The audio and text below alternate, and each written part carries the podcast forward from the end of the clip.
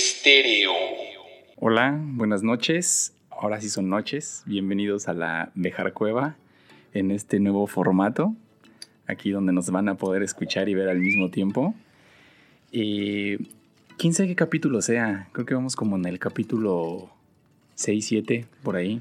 Quién sabe, ya está como los meses de la cuarentena, ¿no? Los Sí, días de la cuarentena ya. Ya. Y pues queremos aprovechar este espacio para invitarlos a un webinar. Ah, no es cierto, ya. A una telco. a una telco. A las ya ocho de la mañana. Basta de esas llamadas. Ya, ya menos se acaba este terror. Esperemos. Esperemos. ¿no? Ya se cancelaron conciertos de todo el año. Se cancelaron eventos, congresos. Hasta las, hasta las Olimpiadas se cancelaron. Entonces, pues sean bienvenidos a un episodio más. Hasta la Navidad se va a cancelar. Sí, de una vez vayan haciendo sus intercambios y todo. Ya. es más, aquí traigo mi ugly sweater de una vez. Olvídense de su disfraz de Halloween. Sí, a ver cuántos se van a disfrazar de coronavirus, ¿no? Sí, ya sabes, típico. Es como la Harley Quinn del, del año antepasado. Oigan, O de López. Gatel. Qué buen disfraz, ¿eh? Bienvenidos aquí a la Bejar Cueva, en donde estamos. Aquí, este, este es el santuario. Se ve muy romántico, pero así le gusta a Víctor. Le gusta estar en este ambiente para poder grabar el podcast que ustedes escuchan en sus plataformas que ya conocen: Spotify, Apple Podcast. Y hoy tenemos un episodio buenísimo. La verdad es una recomendación de uno de nuestros escuchas, eh, seguidores, no sé, fans, no sé cómo se les llame. Él es Héctor Estrada y nos pidió que hiciéramos un conteo de bandas de rock en donde todos los eh, integrantes de la banda fueran mujeres. Y qué, qué, o sea, qué buena idea, la verdad. Sí está buena. Está buena. Se O sea que es un episodio dedicado... a Héctor Estrada. No, güey, a las mujeres. bueno, también. Sí, a las mujeres. A todas las mujeres que trabajan en SAES también. Me sentí así como de, mamá, esto es para ti. Así. Este, ¿a ti qué juraste? mi-?" ¿No? Pero sí, no, está dedicado a mujeres y en el rock. Y en el rock. Específicamente, ¿no? Claro, como ustedes saben, pues Víctor y yo nos, somos especialistas en el rock. Ya mero le damos otras cosas. Ya la neta nos Sí. nos vamos a aventar uno de reggaetón y uno de banda. Pero es que también en el pop sí hay muchos grupos de mujeres. Muchísimos. Y bueno, en la banda sí no. Yo No. justo iba a decir eso, que el rock, ahora que estuve, porque yo no conocía tantas, conocía algunas. Y de hecho la selección que hice, pues está ahí medio de bandas que según yo tuvieron mucha influencia en el rock. Y otras que no tanto. Y otras ahí medio caprichos míos. Pero lo que estaba pensando es cómo el rock es un, es un género, pues principalmente de hombres. Sí, sí, sí, sí. Y de hombres blancos también, ¿no? Tienes o sea, razón. no hay muchos grupos de rock. Oye, eh, sí. Próximo capítulo. Bandas donde todos muy- sean asiáticos. Cosas así bien extrañas. Pero bueno, ahorita que dijiste la banda, pues la banda menos, ¿no? Ahí No, sí. Bueno, ya Jenny Rivera, pues no lo va a escuchar. Este no lo va a ver. ¿No? Pero es que también el rock, sí- yo vi y sí hay muchas bandas que tienen, por ejemplo, la cantante es mujer, ¿no? Eso Ah, sí hay sí. todavía más. Ojo, eso es importante. El filtro que hicimos es, no se valen bandas donde la, la front, ahora no es frontman, no, la front woman mm, sea mujer o que la líder sea mujer, sino que todos los integrantes, el Sí. staff, las groupies, todo sea mujer. Y también que no sean solistas, ¿no? O sea, que sean bandas. Sí, claro. no- que no sea así como Janis Joplin, por eso te decía, ajá, que son solistas. Sí, que me también quedé- hay muchas rockeras solistas, ¿no? Sí, me quedé con ganas de meter a Janis Joplin y, y a este, algunas ahí solistas importantes. Y pues tenemos buenas recomendaciones de, yo creo que de las cinco que me tocan a mí, cuatro las descubrí. O sea, muy buenas bandas, muy buen sonido. Y pues obviamente esperemos que les guste y vamos a estar subiendo ya a las redes sociales también el playlist y un poco más de información de las bandas para que las sigan, las escuchen y nos digan si les gustan o no les gustan. También por favor díganos si les gustan o no les gustan los capítulos del podcast porque pues eso es lo que nos deja de comer. Sí, vivimos del aplauso. Vivimos del aplauso como los come- como, como Memo Ríos, ¿no? Oigan, me voy a arrancar. Bueno, pues arráncate. Va. Oigan, quiero empezar con una banda que ya la había escuchado. La verdad, sí fui fan en un momento de ellos por el sonido que tienen. Ellos se llaman, ellas se llaman Ruido Rosa. Y para empezar me gustaría pues tocar un fibras sensibles, porque desafortunadamente yo creo que la postura del rock, sobre todo en nuestro país, hablando de la parte femenina, como que no da mucho de qué hablar. Aunque sí, o sea, sí, la verdad sí hay bandas muy buenas, hay agrupaciones muy buenas, artistas y músicos también muy buenas pero creo que muchas se dejan como llevar o influenciar por las chupasangre de las disqueras y Mm. oye no pues sabes qué? que lo que vende pues es el reggaetón Ah, o ya. este o la banda grupera no algo así entonces acabas como Ninel Conde ahí cantando bombón asesino no y este algo muy característico de Ruido Rosa es que la neta se agradece porque hay músicos como ellas que dijeron no hazle como quieras pero yo hago esto y pues te chingas disquera. Así va a ser, ¿no? Este caso, el de Ruido Rosa, está conformada por cuatro integrantes, bajo, batería, guitarra y voz. Está Alejandra Moreno en la voz, está Daniela Sánchez en la guitarra, Carla Sarillana en el bajo. Aquí va, este, Carla Sarillana suena, yo también dije, a lo mejor es familiar como de, Jimena. de Jimena, pero la verdad no encontré algún dato. Pero lo que sí encontré es que es esposa y madre de, eh, también del hijo de, de Javier Blake, el de División Minúscula. Ah, sí. Sí, y de hecho, ahora que fue el Katrina el año pasado, la, lo- la vi y estaba con él, pero dije, pues bueno, no sé si va a tocar algo así, no sabía que eran pareja. Mm. Ella, este, Carla, es la fundadora de Ruido, de Ruido Rosa, ¿no? Eh, oye, una duda, ¿Ruido Rosa es lo mismo que Ruido Blanco? O sea, No. musicalmente hablando. No, es diferente. Sí. Sí. ¿Qué es la diferencia, eh? No sé exactamente bien, pero yo me acuerdo que una vez que trabajaba en un estudio, o sea, mandaban... El ruido rosa es como un ruido que manda todas las frecuencias para que tú más o menos, bueno, según yo, eh, como que ecualices el, el estudio, si, si ver si hay ciertas frecuencias que están más arriba o no. Depende acústica. de la acústica. ajá. Ah. Para eso sueltas el ruido rosa. Sí, también dije, ah, voy a investigar eso porque Ajá. no sé si sea lo mismo que... Sé que existe el ruido rosa en la producción musical, pero Sí. no sabía como para qué se usaba, ¿no? Porque el ruido blanco tiene su uso. Sí, no según yo bien. es eso, según, yo es un ruido que te lanza como todas las frecuencias y tú mides que estén parejitas dependiendo de la acústica donde estés grabando o tocando. Órale. Y pues obviamente me faltaba también Alice Cepeda, que está en la batería.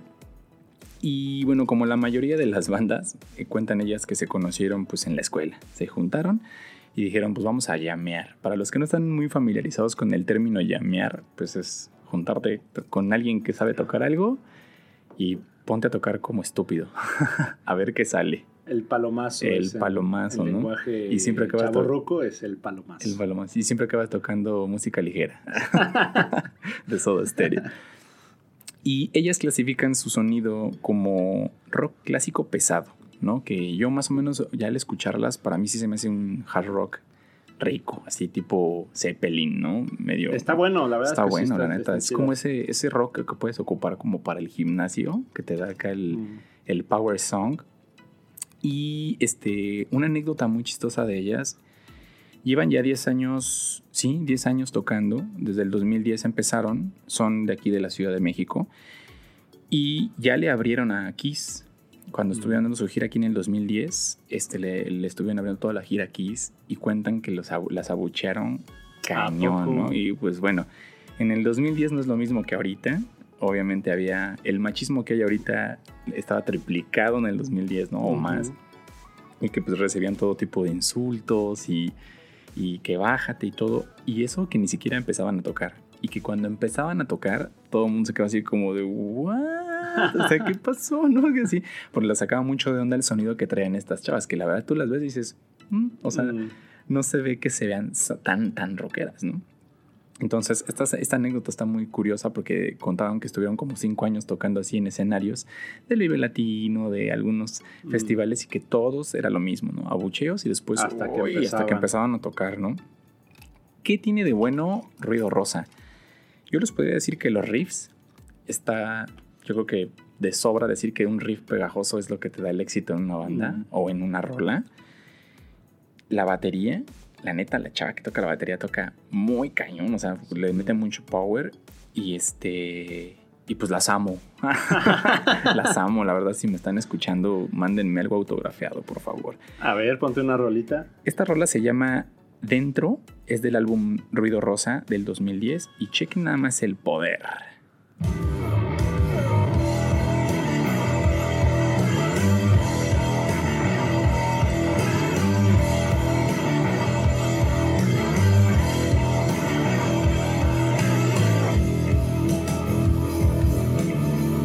Te imaginas, no te imaginas a Sí. chavas de, de sí, la con- no, para nada. de la hecho, hasta condesa me tocando. recordó un poco al. a como empieza el video de Audioslave. Ajá, Uno que tocan Ah, sí, así, que sí, están tocando, digo, tronando cohetes. Ándale. Sí, o sea, tú puedes agarrar dentro de ruido rosa, te la llevas a la carretera y suena súper bien, ¿no? Este, de ahí, Buena, pues, ¿eh? Buena. ¿qué te buena- pareció? Buena elección. ¿Sí te latió? Sí, ya bueno, ya las sí. escuchado. Bueno, eh, apenas cuando me las eh, eh, mandaste aquella vez. Ajá. Y sí, sí me eché un clavado y sí, sí están buenas. Sí traen poder. Sí, sí, sí. Y la neta es que sí han evolucionado un poco en su sonido y bueno, no mucho. Yo creo que mucho en su sonido. Ahorita están metiendo ya sintetizadores y todo y la neta suenan bastante bien. Sí, están chidas. ¿Qué te vas a aventar tú, Vic? Yo, eh, bueno, yo más o menos de las cinco que escogí, De las cinco que tenía. no es como un, no, no es como un este top de más chafa, más chingón. ¿Cuál es la más chida? Eh, ajá, más bien, pues ya definí hacerlo un poco cronológico, ¿no? Como de lo más viejillo a lo más nuevo que encontré.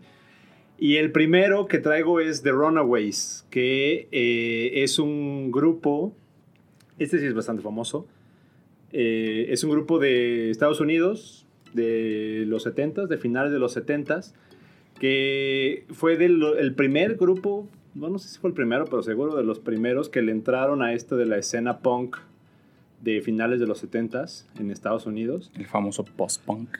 Ajá, bueno, antes del post-punk, o sea, sí les tocó todavía como el hard rock y punk. Y, y pues sí, era un grupo de puras chavas. Y tocaron en, en lo mero mero de esta escena junto con Ramones, con los Sex Pistols, Órale. con Talking Heads.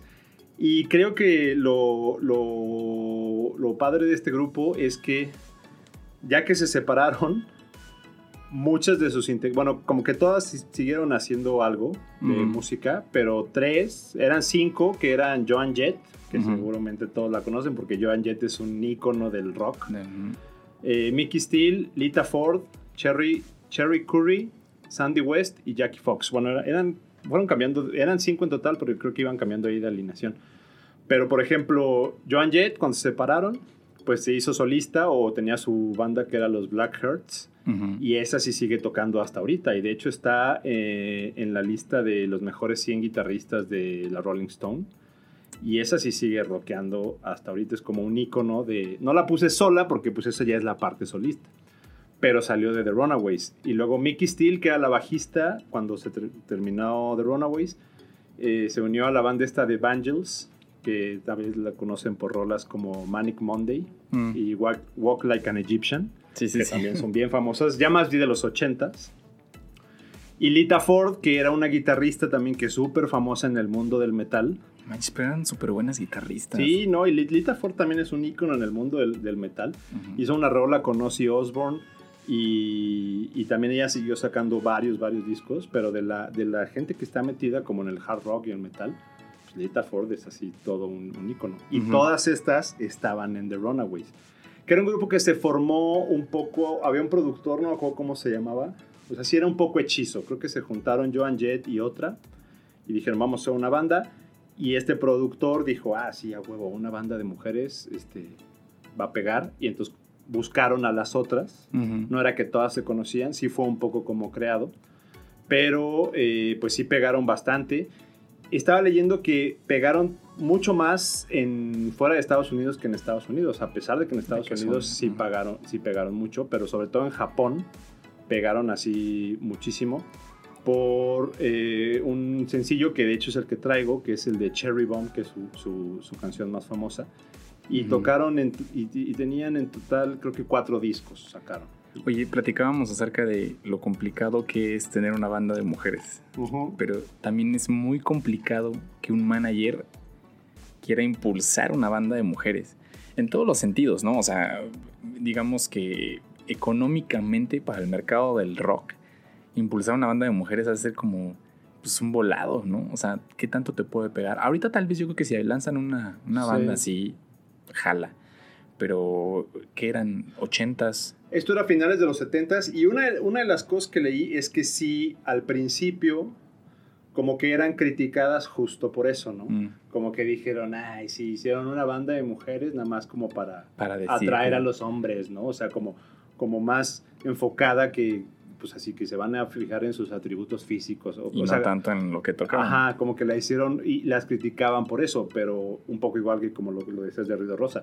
Pero pues ya que tocaron y ya que vieron la onda que traían y ya que estaban así a, pues a la altura de grupos como, como los Talking Heads y Sex Pistols y los Ramones, como que Sí. dijeron, ah, no, pues sí. Y sobre todo lo que te digo, que ya que se separaron, todas siguieron y todas fueron muy exitosas en, en la música. Aparte pasaba algo curioso, ¿no? Que, bueno, yo me acuerdo mucho de mis tíos que, o sea, les daba pena decir que les latía Runaways, güey.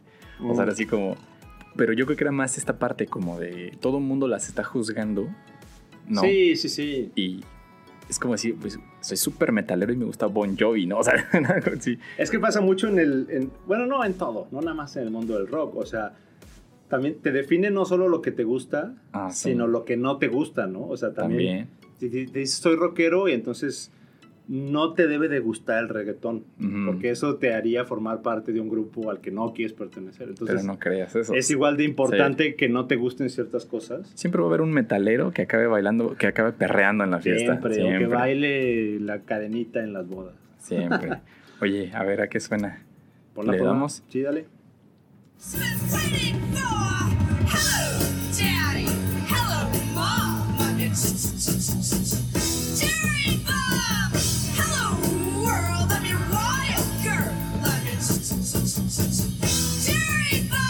Sí, pues si se fijan es punk.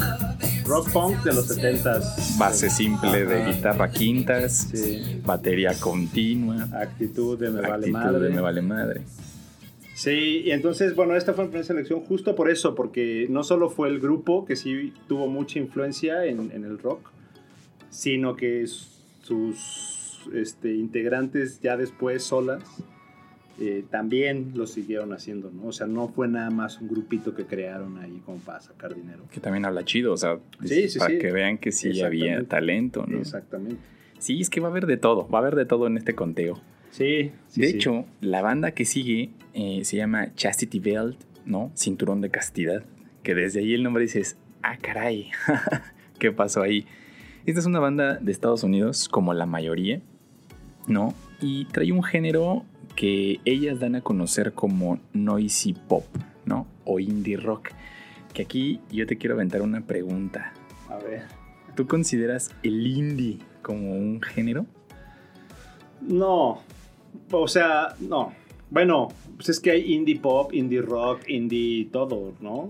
O sea, Hubo se- un momento en donde todo el mundo era indie y todo era indie, ¿no? Pero, pero bueno, era- es que según la historia, el, el indie viene de independiente. claro. Y eran de bandas que sacaban sus discos de disqueras independientes. No las grandes, que las, las grandes siempre fueron Warner, Universal, Sony, Sony Music, Music. ¿no? Pero lo que, lo que según yo pasó es que después todas esas disqueras independientes, las grandes las fueron comprando. Y, o Sí. sea, quedaron muy poquitas indie, pero en realidad hay muchas bandas como por ejemplo R.E.M., Ah, sus primeros discos eran, eran independientes. independientes. Lo que pasó que mucha, mucha banda de los 90, eh, finales de los 90, 2000, pues decían, ¿tú qué escuchas? Indie rock. Pero No. creo que es esa necesidad de meter todo en el mismo cajón. Sí, sí, sí. ¿no? Como el O alternativo. El alternativo, sí, quizás, pero que es alternativo, ¿no? O sea, Sí. o progresivo, o pero progresivo a qué, O no? el man? experimental, ¿no? Sí, pues Sí. hay jazz experimental, disco experimental, todo hay experimental. Sí, sí, sí. Creo que el indie pasó un poco. Pasó para eso, pasó eso. Pues justamente Chastity Belt eh, cuenta ya con tres discos. Su último fue grabado en el 2017. Se forman por ahí del 2010 y tienen un toque muy curioso. O sea, si ven videos de Chastity Belt, son como muy cómicos. Es como si agarraras. Si agarraras cuatro Phoebes de, de Friends. espero, espero sean fans de Friends y ubiquen a Phoebe, ¿no? Y a las cuatro les des su guitarra como a Phoebe, ¿no? y los pusieras a hacer música de cafetería, ¿no? Era porque la neta el sonido es un poco así como relajante, como que dices, ah, pues sí, pásame un latte y una rebanada de, de, de pastel de zanahoria. Sí me lo doy. Está bastante a gusto. La verdad es que es una banda que descubrí y que me gustó bastante. Y me suenan mucho como a una combinación entre los Mystery Jets y un sonido de bajo como directo del amplificador, o sea, limpiecito, ¿no? Y guitarras, ya sabes, estrato, así, con mi plumilla. ¿Son de ahorita? O sea, de esta época. No, su último disco lo grabaron en el 2017. Ah, pero la neta es que Ah, bueno, es que si de la corriente indie, pues que era. Ajá, exacto. O sea, tú puedes decir, los Strokes, o sea, todavía suenan actuales para nosotros. O sea, pero la neta Pero es que tienen ya no, 20 años, sí. 20 años, ¿no? Entonces, pero sí, este, escuchen un poquito para que vean a qué me refiero con este tipo de música como de cafetería a gusto. Nothing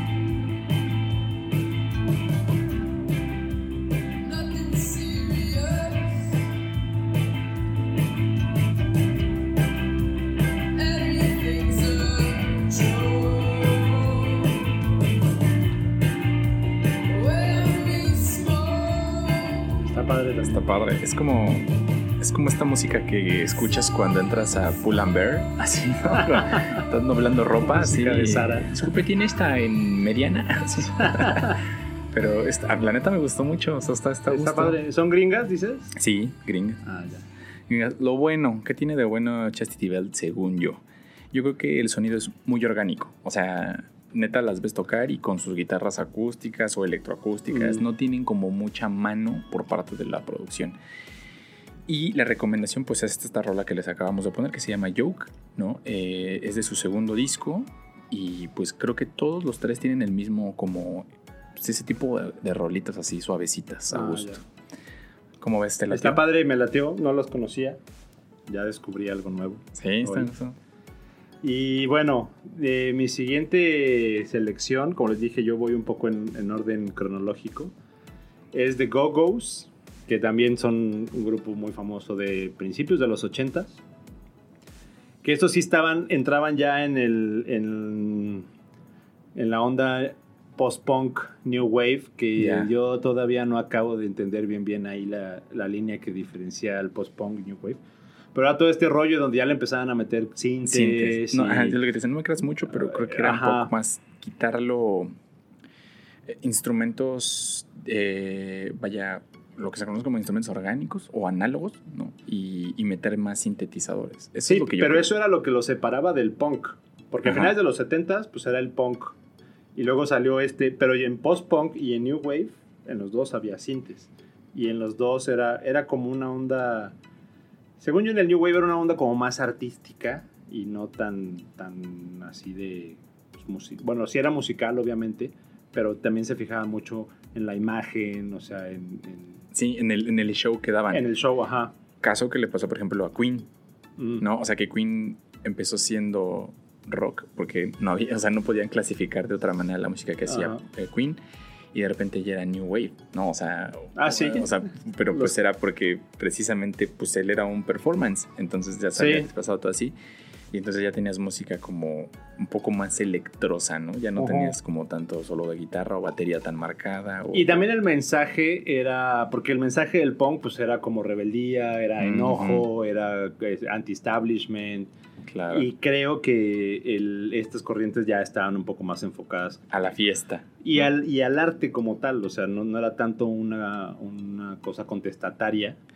Es que te digo, o sea, es como si dijeras, entonces ahí eh, Pink Floyd es New Wave. Entonces, no lo sé.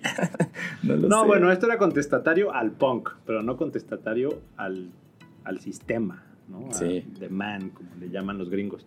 Pero bueno, The Go-Go's era una banda gringa también, de Los, de los Ángeles. Eh, puras chavas, era Charlotte Cafey en la guitarra y voz, Belinda Carls, Carlslice, eh, que era la voz principal, Gina Shock en la batería, Katy Valentine en el bajo y Jane Welding en la guitarra.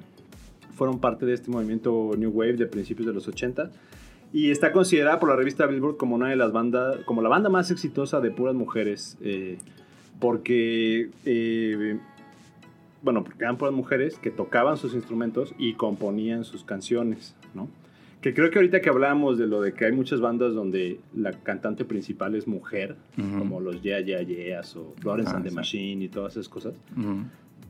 Pero sí creo que el elemento de que toquen eh, sus instrumentos hace una diferencia. ¿no? Ah, sí, O claro. sea, la- una chava que toque la batería, que toque el bajo. No hay tantas. sí, no. sí, sí. Guitarra sí, teclado sí. Pero bueno, Ukulele, uh. Uh. eh, su primer disco fue The Beauty and the Beat, que salió en 1981. eh, y está también muy como considerado como de los mejores discos de este movimiento New Wave en Estados Unidos. Llegó a ser el número uno en Billboard por seis semanas con- eh, consecutivas.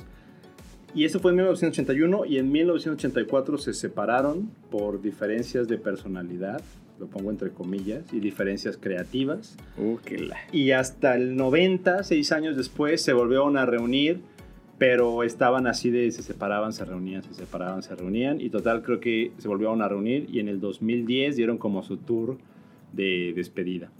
Y una de las cosas que leí es que Sí, jaló. en todo este de que se separaban y se reunían, tuvieron varias broncas, pero no nada más era de, de diferencias de personalidad, sino que hubo demandas, o sea, la baterista los demandó porque consideraba que no le estaban pagando equitativamente a su aportación, a las canciones, y ya parece ser que en, en la, cuando se separaron definitivamente fue también porque Katy Valentine, que es la bajista, las demandó por malos manejos de dinero, por abuso de control, o sea, Uh. Fíjate que una de las cosas que sí vi como común denominador en muchas de estas bandas, sobre todo las que ya, las que se separaron, es que siempre eran cosas así como diferencias creativas o como que no se aguantaban. Chale. Que bueno, también pasa en las bandas Sí, de hombres, ¿no? sí, Eso claro. pasa en toda la banda.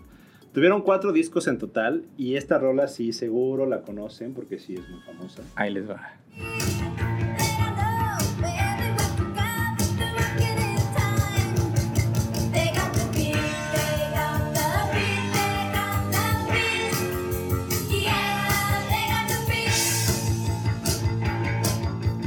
Esta sí la conocías, ¿no?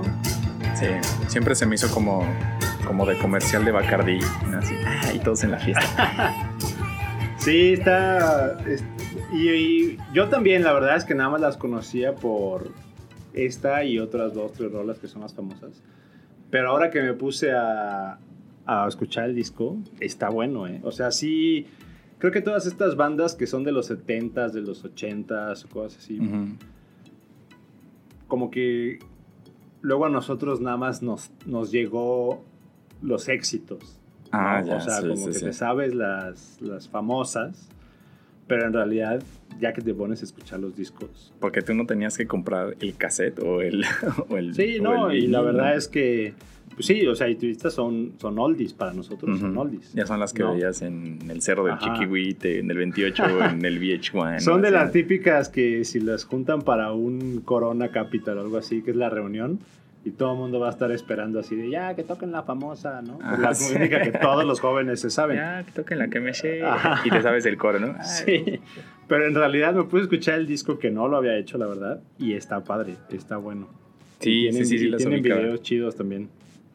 Excelente. The Go-Go's. The Go-Go's. Ajá. Oigan, basta de cursilerías, por no decir otra palabra con más francés.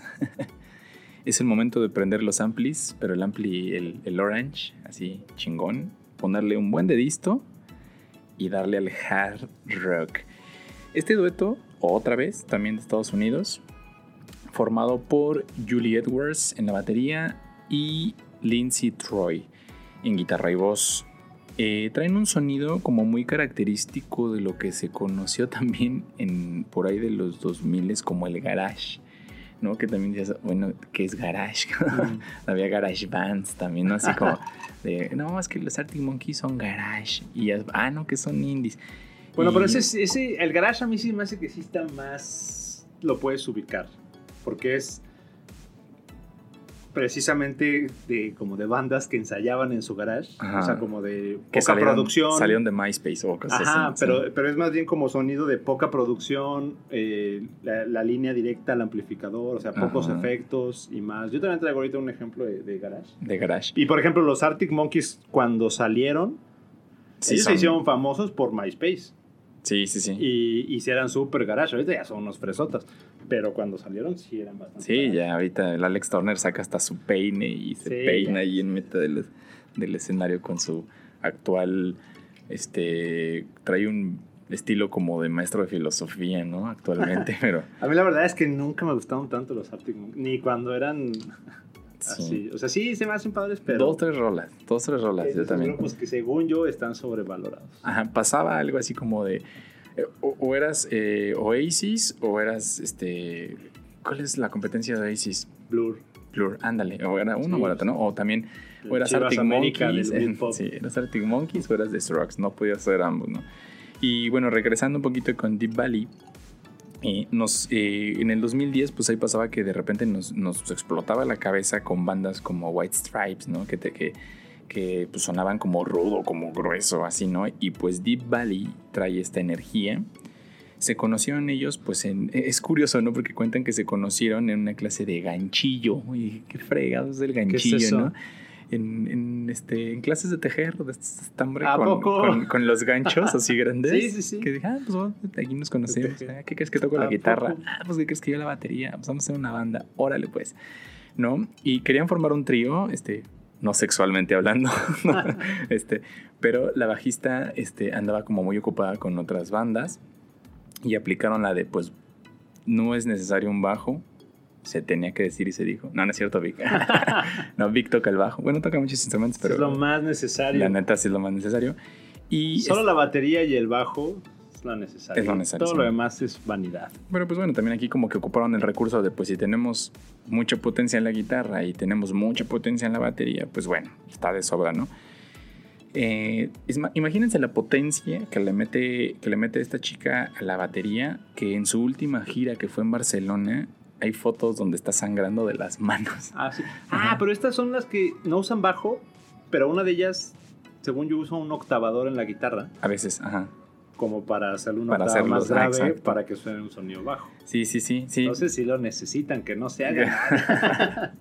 pero ella misma puede hacer multitask, ¿no? Eh, lo bueno, ¿qué tiene de bueno Deep Valley? Yo creo que la energía, definitivamente. Búsquense unos videos de Deep Valley y este y neta sí te dan ganas de aventar la mesa así. ¿No? Y lo que les vamos a poner ahorita es Gonna Make My Own Money y la neta, a ver qué les parece. Dale. Yes, I love you, rich man. I found a rich one if you can. Daddy, don't you understand? I'm gonna make my own money. I'm gonna White Stripes. eh, Jack Whitesco, Jack. Whitesco, sí, sí, sí. Sí. Están súper buenas estas chavas, eh, O sea, digo, otra sí. vez no sexualmente hablando. o sea, pero este, o sea, tienen un muy buen sonido. La neta es que sí, sí, sí, sí se antoja así igual para carretera o para ¿Y todas son así? la mayoría. Tienen dos, tres, ya sabes que siempre les da, ah, una tranquilita para que no digan que sonamos Ah, igual, ya. ¿no? Pero la mayoría Pero sí son sí es como- característico de su sonido, Sí, pues. un amplificador Orange, una Ah. guitarra, una Gibson y árale. Sí. Y sí, suenan bastante ponchadas y me late, me late ese tipo de música, como que hacen esta, o sea, rompen el- el- el- la imagen Sí. que tú tienes de la chica tocando en una banda que normalmente la mandan al sintetizador o, o- Sí. o a hacer... O al, o al pandero. O al pandero. No, que salga así con su guitarra o la baterista así súper prendida. Me gusta que Sí. hagan esto. Entonces, esta es mi recomendación. No hay nada más sexy que una chava así rockeando. Ah, perfecto, perfecto. Yo sí, la neta, yo también. La neta. La Netflix. Gonna Make My Own Money es esta rola. Hay que buscarla y escúchenla a ver qué les parece. Está buena. Eh, bueno, mi siguiente selección es una banda igual, es estadounidense, que se llama The Breeders. También, pues creo que comercialmente nunca fueron tan famosas, pero sí se hicieron un poco así de culto. The Breeders es una banda que formó eh, Kim Deal, que es la bajista de los Pixies, este grupo que sí es súper famoso. Sí, sí. eh, tenía un proyecto alterno que, que armó con otra chava que se llama Tania Donnelly, que- de un grupo que se llamaba Throwing Muses. Y, y los demás integrantes, aquí sí hay un güey, o sea, tampoco son puras chavas, pero son Kim Deal, en, que está en el bajo, eh, Tania Donnelly en la guitarra, la hermana gemela de Kim Deal, que es Kelly Deal, y, y Josephine Wicks y Jim McPherson, que es el hombre que es el que toca batería. Mm. Eh, Pero pero bueno, nada más sexy que un güey que toca la batería. Eh, y, y- y bueno, el, el- ellos, este era el grupo alterno de, de Kim Deal que tocaba con los Pixies, pero los Pixies se separaron en el 93. Ujú. Entonces ya eso le dio tiempo de dedicarse de lleno a The Breeders, que era como a este proyecto suyo. Y su álbum más conocido eh, se llama Last Splash, que es justo del 93, que es su ¿Aquí segundo álbum. ¿Eh? Aquí tocaba igual bajo. No, acá tocaba la guitarra. Mm. Ella tocaba la guitarra acá. Y este, este disco de Last, de Last Splash eh, fue... Bueno, tuvieron cinco discos en total. Mm. Ninguno fue comercialmente tan, tan famoso. Yo creo que este de Last Splash fue de los más famosos. Y, y en esa época, pues en el 93, eh, estamos hablando del auge del... Otra vez regresando a las etiquetas, del rock alternativo, ¿no? Sí agarraron mucho, o sea, eran de esos grupos que Kurt Cobain decía, este grupo está bueno, o sea, como que sí estaban muy en la escena del rock, del, pues no era tan grunge, pero era rock alternativo de los noventas. Ya. Y, y, este, y esta canción, bueno, ahorita pongo, pongo la canción, que es la canción de Cannonball, que es la de las más famosas, yo creo que seguramente la van a escuchar, la usaban también en, en varios jingles de, de anuncios de MTV. Y se separaron en el 94 por temas de drogas, creo que las dos hermanas gemelas, yo creo que lo traían en los genes. eh, tuvieron problemas ahí como de abusos de sustancias y cosas así, entonces se tuvieron que dar un sabático como de seis años.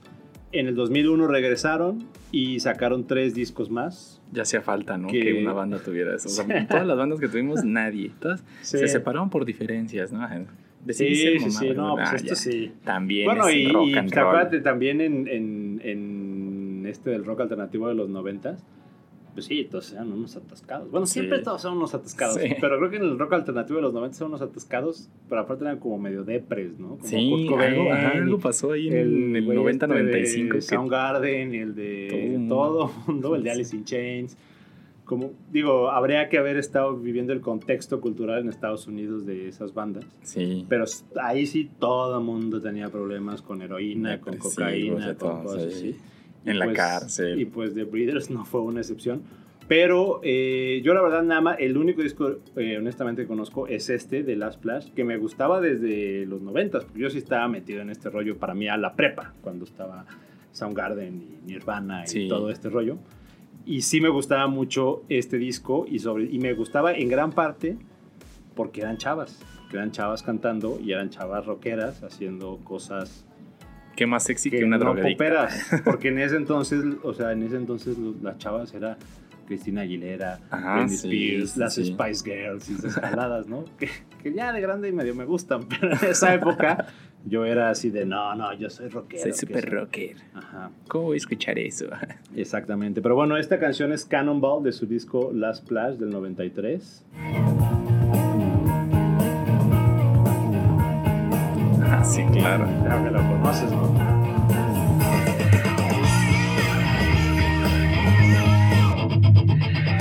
Ah, qué bueno, ¿eh?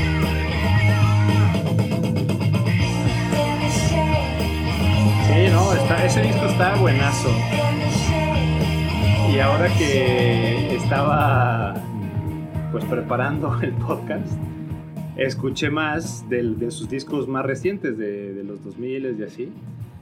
Y están buenos también. O sea, traen como, como que sí les cambia la onda cuando están en drogas y cuando no. O sea, Sí, sí, se agarran claro, como claro. una vibra diferente, pero también están buenos. Sí, güey, esos acá Sí. de guitarra. Y era y sí trae una onda muy ahí como que pues sí, era la bajista de los Pixies. los Pixies- Sí, sí se escucha, o sea, se escucha, escucha, el tan, tan, tan, tan, tan, tan, tan, tan, tan, Sí. así como eh, ay, espérate, es que me suena más esta escala, ¿no? Sí, eso fue The Breeders con Cannonball. Ah, pues sí me latió, ¿eh? Oye, todos estos Oye, playlists sí hay los que vamos hacer los playlists, ¿no? Sí, a porque huevo. Están buenos, Y lo eh. subimos ahí al pinche Jammer. Sí, lo subimos para que lo sigan. no es cierto, no se llama pinche. Oigan, ya era momento. Ah, no, ya habíamos hablado de, de- de mexicanas. Este. Pero pues ot- otra, otra banda mexicana. Para que no digan que aquí no hay con queso. Yo también No. traigo una mexicana, la Sí. dejé para el final. Ah, excelente. Yo también la había dejado para el final, pero me equivoqué al último.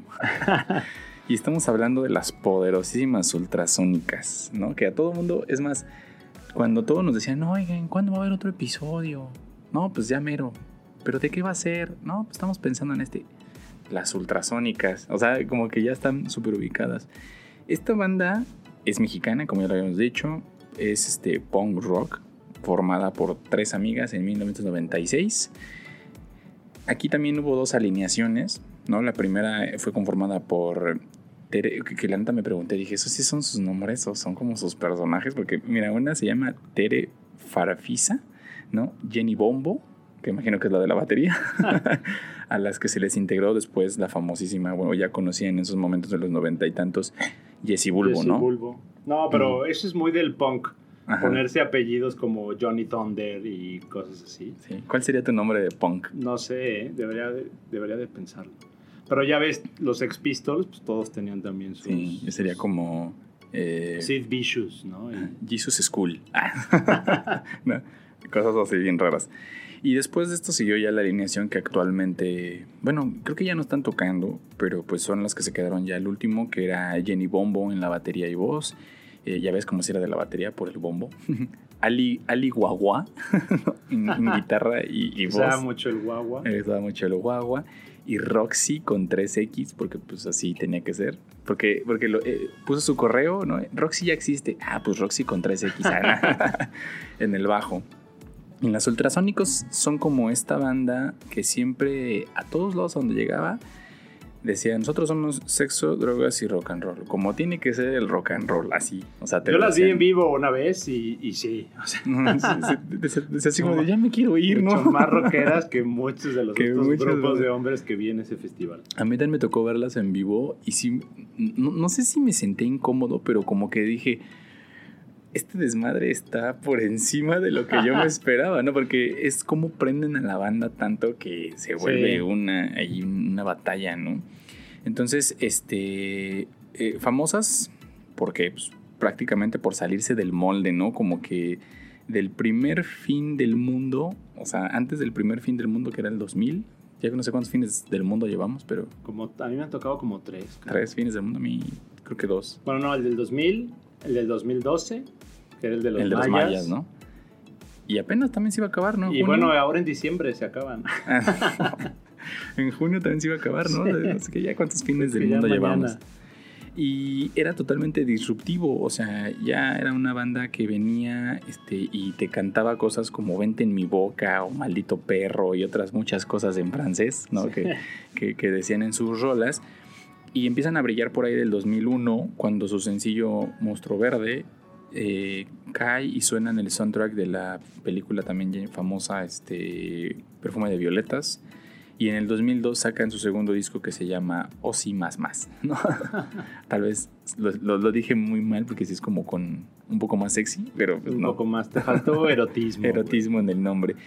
Y este, este disco, el de Osi Más Más, a ver, lo voy a intentar. Osi Más Más. Fue un disco producido por Markovich de, de Caifanes. Entonces, pues ya traían con qué, ya, ya traían buen sonido. Y de hecho, en Spotify puedes encontrar el disco que no masterizó Markovich y el que sí. Ah, sí. Y hay una diferencia de sonido importante, ¿no? O sea, los, sí suena más delicado el sonido y con mejor calidad. Lo El de Markovich. El de Markovich, sí, claro. Lo chido de las, eh, eh, de, de las ultrasónicas, pues definitivamente la iniciativa, ¿no? Yo creo que es así como el mood que traían de ser auténticas, de como ellas dicen o se hacen llamar o le llaman a todas sus seguidoras ultras, ¿no? Que, que Ah, ser ultra es como que te valga madre todo, Sí. lo que piensen de ti, así somos nosotros y así se hacen llamar, ¿no? Recomendación, yo creo que les puedo. Primero, lo primero que les voy a recomendar es que, se tape- que le tapen los oídos a su hijo si está escuchando este episodio. Esa es mi primera recomendación. Sí, eran bien guarras, ¿no? Bueno, Sí. como muy groseras. Sí, les valía. Y es este. No, Mon- Monstruo Verde no tiene, no tiene palabras feas. No, Y pero hay varias que hay sí. varias que sí. Y te digo que yo las vi en vivo y sí, sí. Decías, Dios mío. y obviamente les voy a recomendar Monstruo Verde, aunque tienen otras rolas mejores. Eh, no, no mejores, pero igual también conocidas. Pero yo creo que esta es como la más ubicada, la que te ponen Ah. todos los Halloween de la secu. Esta, ¿no? y este, esta rola es del disco Yo fui un adolescente terrosatánica. A ver qué les parece.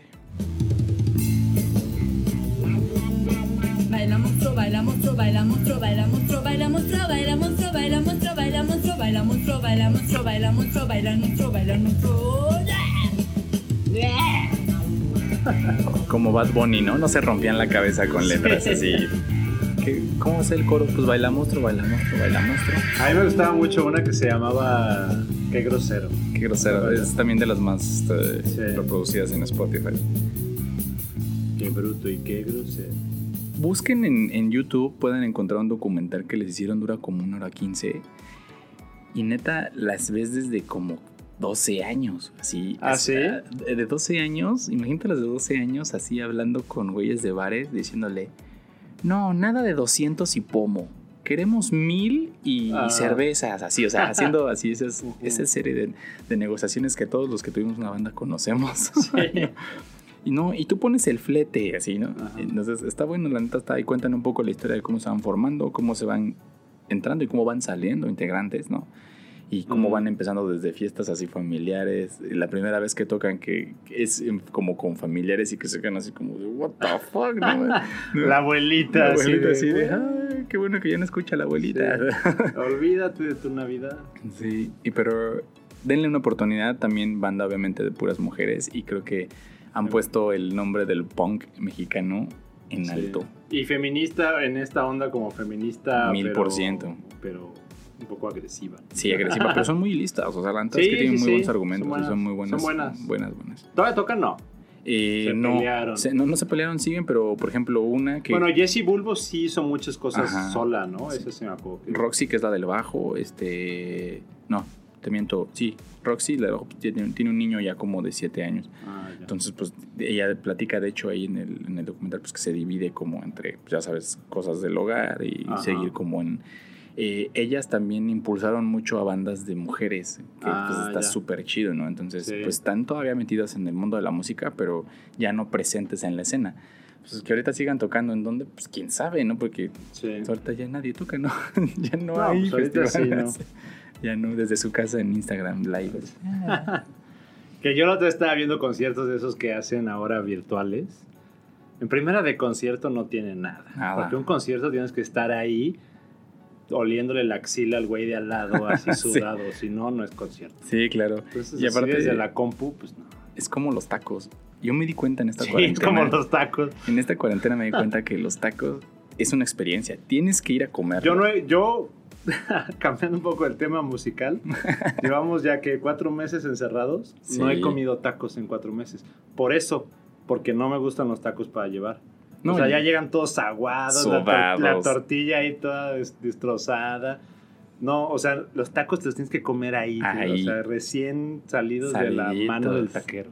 Con cochambre. Y, y por todo. eso no he comido tacos en esta cuarentena. Lo, Lo mismo por eso. Yo sí me aventé dos, mismo tres- con los conciertos. Dos, tres poco. conciertos sí me aventé. Uno de Jumbo, me aventé. de- me, me aventé hasta presentaciones de DJs que.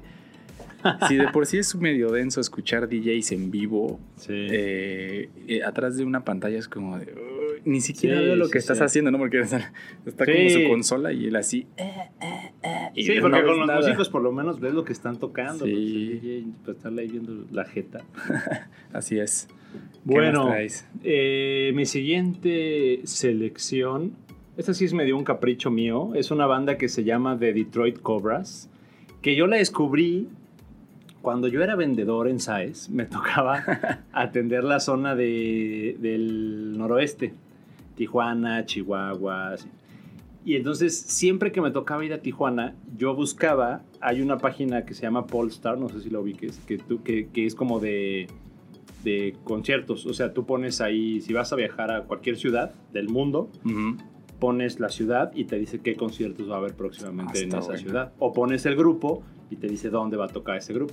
Entonces yo siempre veía quién iba a tocar en San Diego en las épocas donde yo me tocaba viajar a Tijuana. Y, y, y en la medida de que podía, si tocaba a alguien chido, pues me cruzaba a Tijuana en la noche, me iba a ver un toquín y me regresaba a Tijuana. Y una vez vi que, que iba a tocar Cake, que como te dije la vez pasada, Cake fan. es de mis top 10 de bandas. Entonces ya, pues ahí me tienes cruzando la línea a pie dos horas y agarrando el trolley para ir a San Diego y meterme en un En la pinche bestia. barrio que no sé ni dónde estaba. Y ya llegué al... a- pero pues obviamente no era un concierto grande. Aquí viene Cake y lo- allá esos grupos nos, o sea, Ujú. tocan en lugares chicos. Barcitos. Ajá, entonces era como un bar. Y les abrió este grupo que se llama The Detroit Cobras. Y yo ni los conocía y dije, y no, y bien padre, la verdad.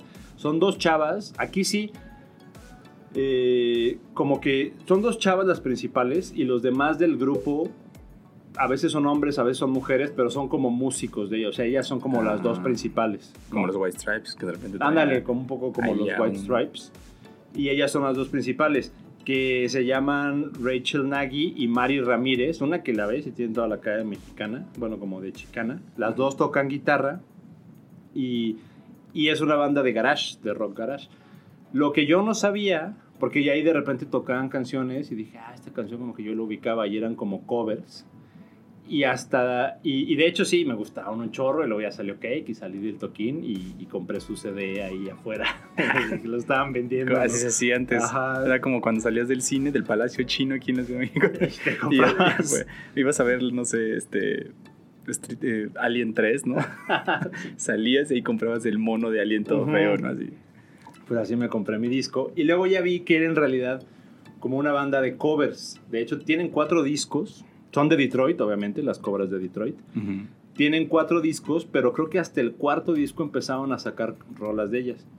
Y todos son covers, pero son puros covers de canciones que eran populares en los 50s y 60s, como de soul y rhythm and blues y cosas Órale. así, y twist y cosas así, pero les ponen este elemento como garage que está está súper chido y, y tocan rolas de, bueno, las que yo ubicaba de, de los, de los grupos que a mí me gustan, de Otis Redding, hasta de Tina Turner, de Marvelettes, que eran de estos grupos como de soul, como tipo Aretha Franklin.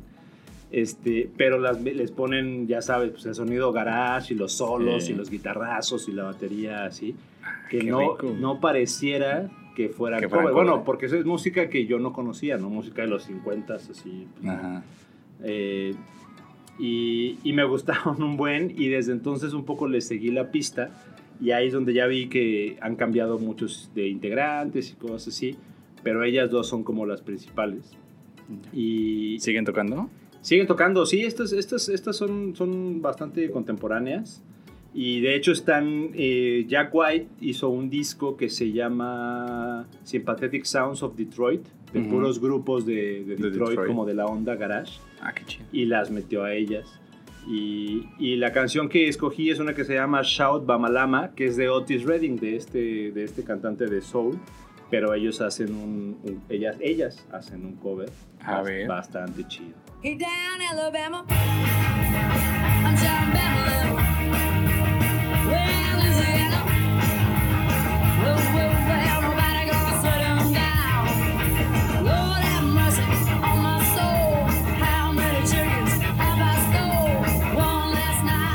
Suena bien. O sea, para, No para- parecerías que, Ajá. que era un cover de Otis Redding, ¿no?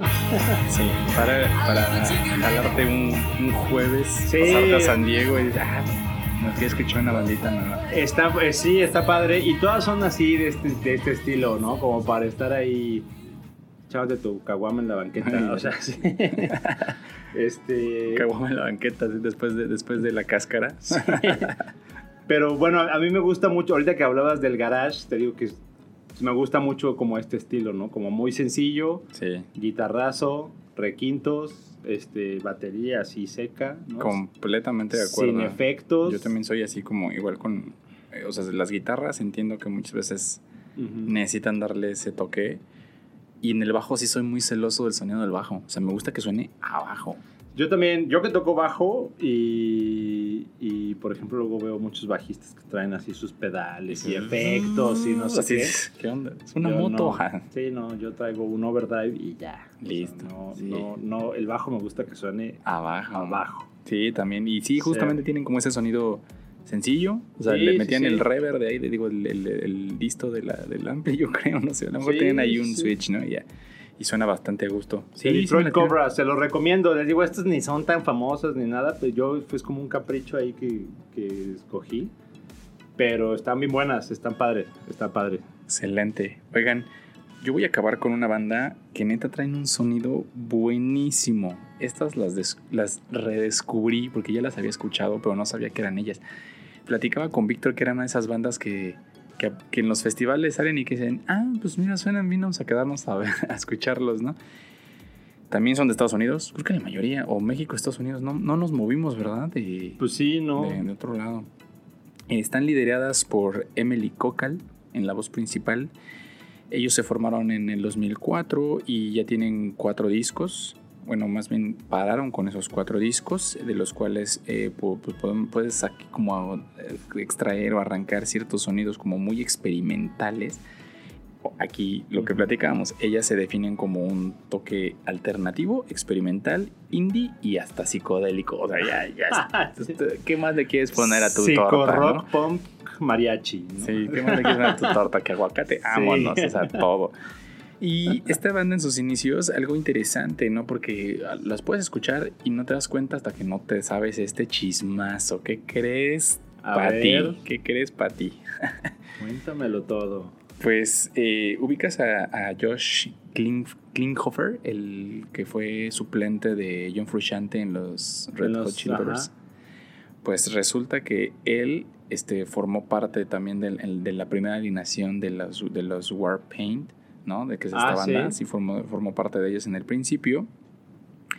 ¿Y qué crees, Pati? Todavía se ¿No pone era más esta buena. que John Frusciante medio las descubrió o no? Ajá, Algo tenía que sí, ver John sí. Frusciante con esta Pues banda, ¿no? Justo John Frusciante se encargó de la mezcla y masterización Ah, de, de- del EP debut de, de Warpaint, ¿no? Que, que fue ahí en el, por ahí del 2008. De hecho, Frusciante fue quien les dijo, metan aquí a Josh. Y se voy metiendo a Josh a todas las bandas, ¿no? De aquí, luego a Red Hot Chili Peppers.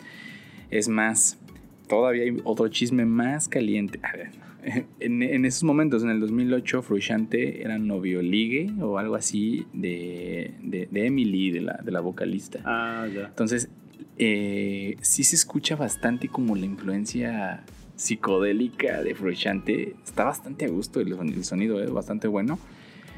Y pues de aquí han subido como la espuma, ¿no? Han, eh, inclusive han hasta cobereado a, a Bowie en, este, con una versión de Ashes to Ashes para un disco tributo de Bowie. Lo chido que yo creo que tienen es que prácticamente pues sí es esto, lo experimental. O sea, la neta, Sí. tú puedes estar como ahí descubriendo ciertos elementos y también ocupan elementos como muy sencillos como claps, ¿no? Bueno, como aplausos o, o- o como sonidos con la boca, cosas así Ah. que, que dices. O sea, ya sabes que, que te gusta ver a la banda y dices, ah, ¿cómo no se ve que hacían ese sonido así, ¿no? Sí, están chidas. Yo las vi una vez. Vinieron al. Son como de corona. Pero no, vinieron una vez al. ¿Cómo se llamaba este pinche lugar? El. ¿El Cuervo? Ajá. El, El Salón son- 21. Ajá. el, sal- El, este, Cuervo Salón. ¿Cómo se El llamaba? Video Este, Cuervo. el 54, ¿cómo se Estudio 54. Pero vinieron antes aquí, se al, llamaba el Salón 21. El, vinieron el- aquí al Patrick Miller a echar retas de baile. y este... Y te digo, lo que me gusta es esta parte como experimental, delays en las voces, líneas de bajo fuera de lo normal. O sea, como que dices, tratando de cachar el, el metrónomo y, y dices, ah, caray, están medio difíciles. Y les voy a recomendar esta rola que se llama Disco slash Very, no sé por qué tiene dos nombres. Y lo que les voy a recomendar primero, antes de escuchar la rola, es que vayan y se metan algo. Fúmense algo, tómense algo, porque la neta está muy, muy buena. Y a ver qué les parece. Dale.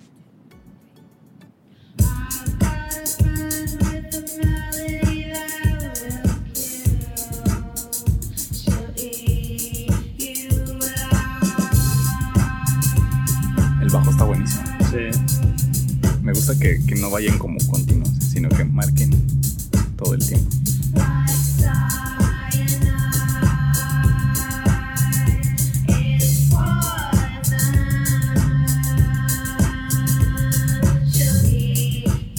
Esto como que sí entra en esa categoría del indie, ¿no? Sí. Cuando era el mero boom de los grupos, así que ¿dónde los acomoda? ¿Qué más indie que te produzca Frusciante? O sea, no, no, Este, entonces, esta fue una de las bandas que la guardé en mi cora. O sea, dije, ah, qué buen sonido. Y me Ah, gustó. eh, Sí, la neta, me, sí mientras igual estaba haciendo el podcast, ahí investigando y todo, me aventé el disquito y todo está súper bueno. Te Está lo bueno. de echar porque tiene unas secuencias de bajo Yo buenísimas. sí las había escuchado. Yo, yo más o menos me metí cuando estaba todo eso en moda de la cosa indie. No, todo me gustaba. Pero estas, según yo, eran de las que destacaban. O sea, sí eran muy famosas de las, de, las chavas de Sí, Coldplay. sí. Ajá. Te digo que como que las Hace redescubrí. mucho que no las. Ajá, sí, yo también hace mucho que no las escuchaba. Y Ujú. obviamente, pues me sabía las famosas. Sí. Recomendada. Igual, banda de cuatro mujeres. Muy bien, muy bien. Oye, pues ya me toca mi, mi última, ¿verdad? Esta fue tu sí, última. ya.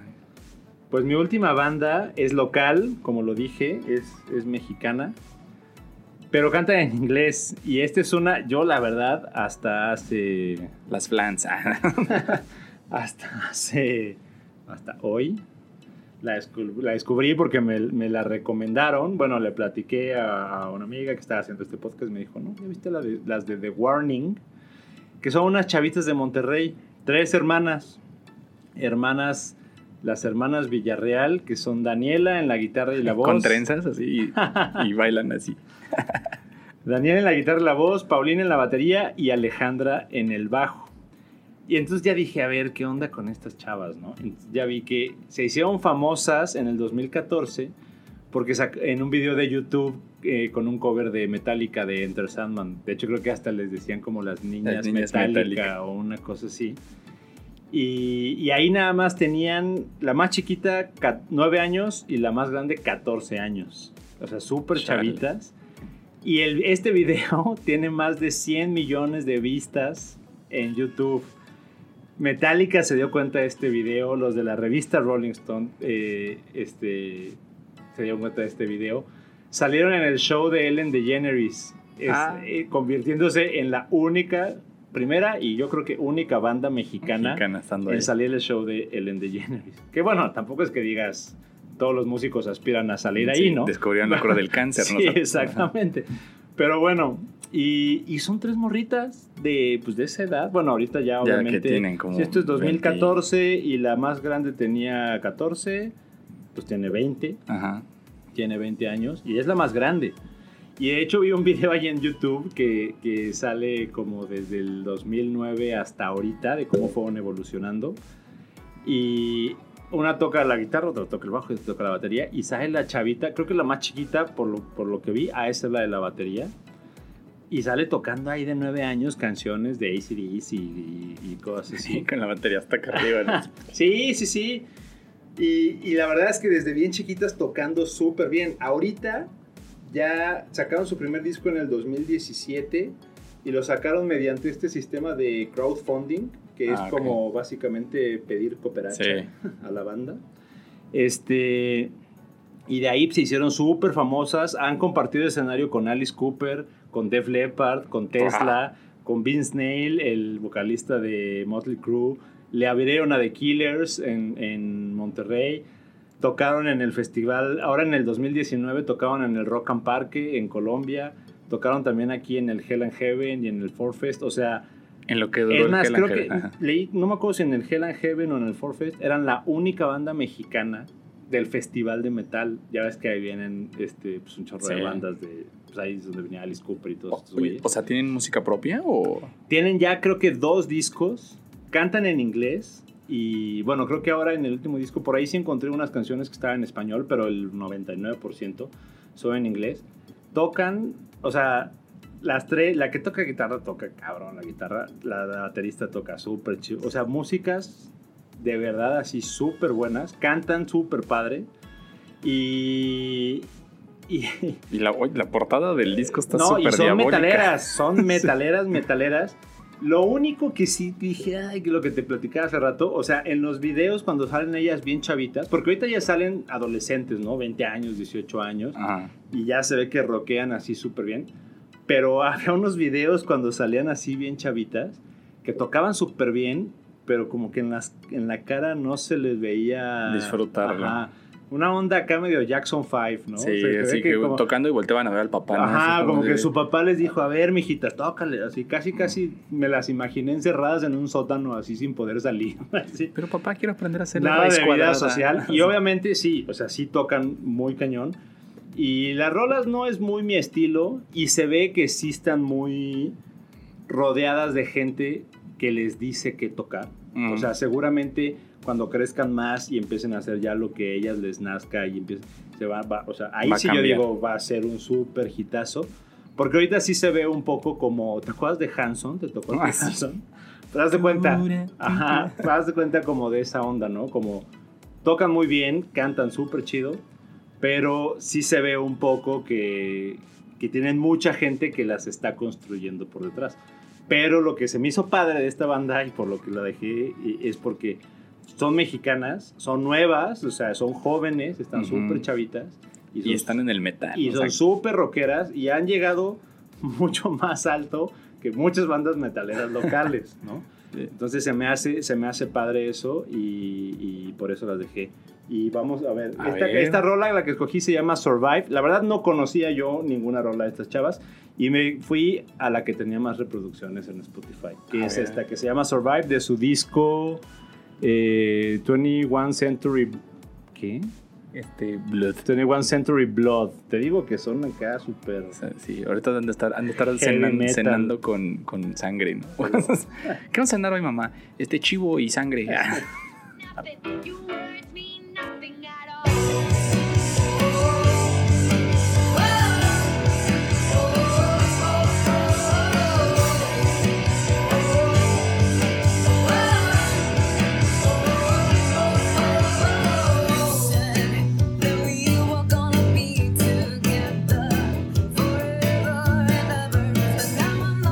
la vocal ya trae voz, Sí, ya.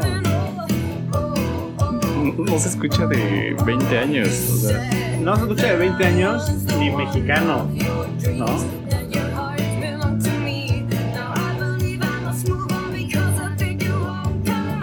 está súper. No, está padre. Está bien o sea, producido. Escúchenlo, escúchenlo, se llaman The Warning. Sí se me hizo un poco chafa, aunque lo entiendo, que se ve que se están enfocando en el mercado Gabacho. como gabacho. Ujú. Ajá. De hecho, vi en, en YouTube ahí un concierto en vivo que hicieron ahora en, durante cuarentena, de estos conciertos en vivos bien chafas que estamos diciendo. Eh, y sí, o sea, ya, ya no, no, no solo las canciones son en inglés, sino que ella como que eh, habla al público en inglés, ¿no? Así. No, o sea, en ya. lugar de decir acá, ¿cómo se la están pasando? así. Lo ¿Dónde dice están en las mujeres inglés, ajá, solteras? sí. Do you wanna rock? Eso como que sí se me... Aunque lo entiendo, la verdad es que pues hay más oportunidades de... Si le pegas en el mercado de la música de habla en inglés. Seguramente han de haber dicho Ajá. que está el dinero en el metal allá. Y Sí, y sobre todo ahorita que como que el rock nacional está medio en un bache, ¿no? O sea, que no hay muchas cosas nuevas padres. Más que Zoé, ya. O sea, Pero como ya que ya son viejos, Todo o escuchas Zoé no es dices, nuevo. Ah, Zoé. Ah, Ajá. O sea, ya como O que. sea, son, eso es el nuevo Caifanes. Sí. Pero, pero no es una banda nueva. Así Exacto. cosas que digas nuevas, chidas, hay pocas. Pero bueno, échenle, échenle un ojo o un oído a estas de The Warning, porque la verdad es que eh, para ser unas adolescentes, vean los videos para que vean también la habilidad de cómo tocan y cómo cantan. Y rockean más que muchos rockeros Sí, suenan, ¿eh? No, suenan sí, bastante están bien. padres, están Son padres. como las Jonas Brothers de Monterrey, Sí, sí, sí. ¿no? Oigan, pues así llegamos al final de este capítulo Sí. que no sabemos qué número es, ¿no? Ya no sabemos ni Se qué. quedaron muchas afuera, ¿no? Hablábamos Sí. de, estaba por ahí de Donas, que es una banda muy famosa. Loba también. Loba, eh, ¿qué otras se nos quedaron por ahí? Bikini Kill, yo tenía. Hole, la de la esposa de Kurt Cobain. La- Aunque ah, bueno, ahí sí. había creo que un hombre. Las estas, ¿cómo se llaman? 5, 6, 7, 8. Ah, ¿cómo, cómo- cómo tengo que contarlo? 5, 6, 7, 8. Las que salen en Kill Bill. Las japone- son son, de Tokio.